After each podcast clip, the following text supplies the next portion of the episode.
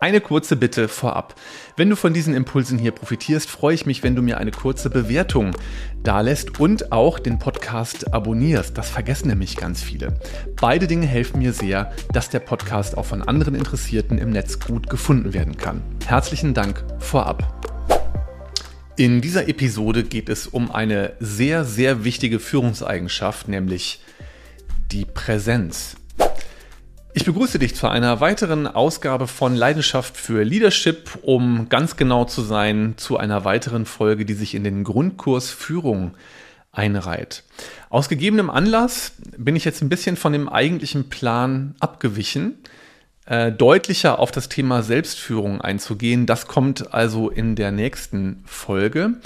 Nichtsdestotrotz hat dieses Thema auch mit Selbstführung was zu tun und zwar ganz zentral. Es geht um das Thema Präsenz. Ich möchte dich einladen, einmal zu reflektieren, wie präsent bist du eigentlich in Gesprächen und auch in Meetings, das kann auch online sein, wenn du mit anderen Menschen was zu tun hast.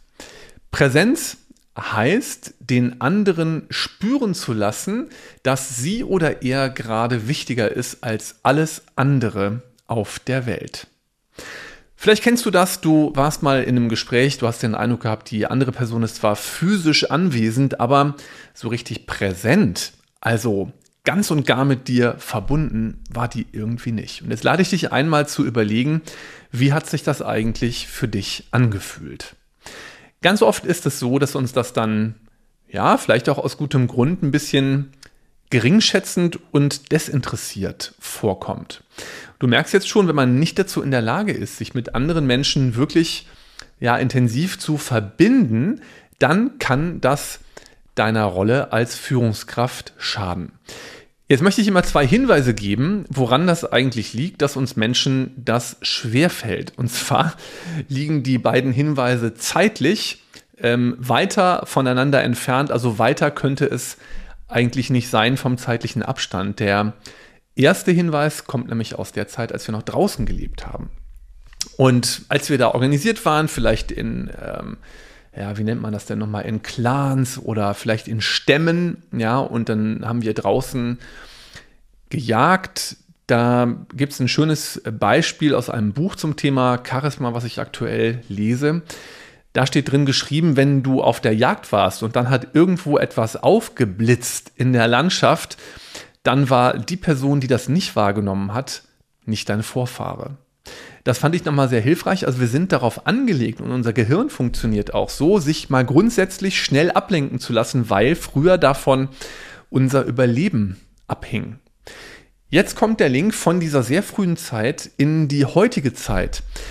Denn auch die heutige Zeit mit ihren ganzen Werbekanälen, Social Media, den ganzen Medien, die den ganzen Tag auf uns einströmen, ist genau darauf ausgelegt, dieses alte Verhaltensmuster unseres Gehirns zu nutzen und uns fast in Abhängigkeiten zu treiben, weil wir eben durch diese ganzen Kanäle, die auf uns einströmen, immer brachial schnell abgelenkt sind. Möchte dir ein Beispiel geben, dass mit so einem Hintergrund auch eine Smartwatch, die du möglicherweise trägst, extrem hinderlich ist. Stell dir mal vor, du bist jetzt mit einer Mitarbeiterin, einem Mitarbeiter oder auch mit deinem Vorgesetzten oder mit Kolleginnen und Kollegen im Gespräch und dann vibriert das an deinem Handgelenk. Das bedeutet doch, egal übrigens, ob du jetzt auf die Smartwatch draufschaust oder nicht, dass du eigentlich einen Pattern Interrupt hast. Das heißt, auch wenn du mit der Person vorher verbunden warst, du hast sie angeschaut, du warst mit dem vollen Fokus dabei.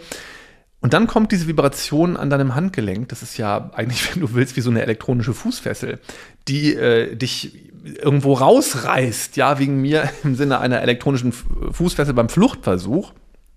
Ähm, ich weiß gar nicht, ob die dann auch irgendwie ja, vielleicht nicht nur vibrieren, sondern auch andere Sachen machen können, wie vielleicht ein Elektroschock oder so, da bin ich nicht im Thema.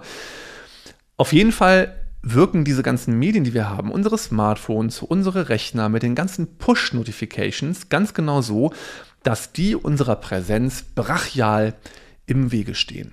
Ich empfehle dir daher, reflektier mal, wie präsent bist du wirklich, wenn du in Gesprächen, Calls, Meetings unterwegs bist mit anderen und was kannst du auch tun, um deine Präsenz zu steigern?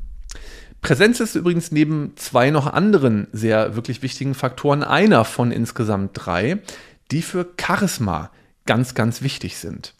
Insofern überleg mal, wie ist das um deine Präsenz bestellt? Was du jetzt übrigens gerade siehst, wenn du das hier jetzt bei YouTube anschaust, ist, ich schaue die ganze Zeit oben in meine kleine Webcam rein, um dir in die Augen zu schauen, während du dir dieses Video hier anschaust.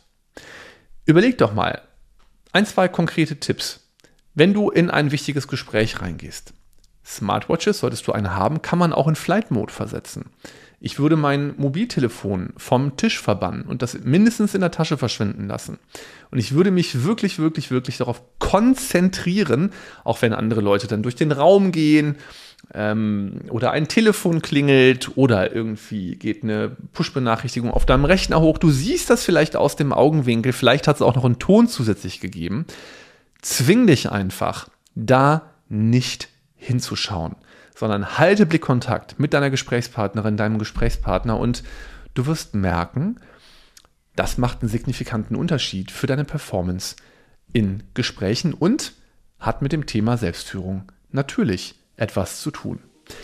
Das war's für heute. Ich fasse kurz zusammen. Präsenz als ein ganz wichtiges Kriterium für Selbstführung mit einem massiven Impact auf deine Wirkung, auf deine Wirksamkeit, auf dein Charisma im Rahmen von Begegnungen mit anderen. Zweitens, achte mal darauf, dass du Störquellen eliminierst. Oder drittens, dass wenn irgendeine Störquelle hochpoppt, du dich nicht davon ablenken lässt, sondern in der Verbindung mit diesem anderen Menschen bleibst, um sie oder ihn spüren zu lassen.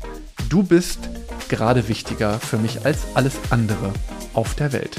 Das war's für heute. Ich wünsche dir noch eine kraftvolle Woche. Dein Matthias. Ein ganz kurzes PS. Wie du vielleicht weißt, ist meine größte Leidenschaft, Führungskräftetrainings und Teamworkshops für Unternehmen durchzuführen. Solltest du also für ein Unternehmen arbeiten, für das ich noch nicht arbeite, dann ist für mich mega spannend ein Kontakt in Richtung Geschäftsführung oder Personalbereich. Schreib mir in dem Fall gerne, wenn du magst, einfach eine kurze Mail an matthias.matthias-herzberg.de. Ich danke dir.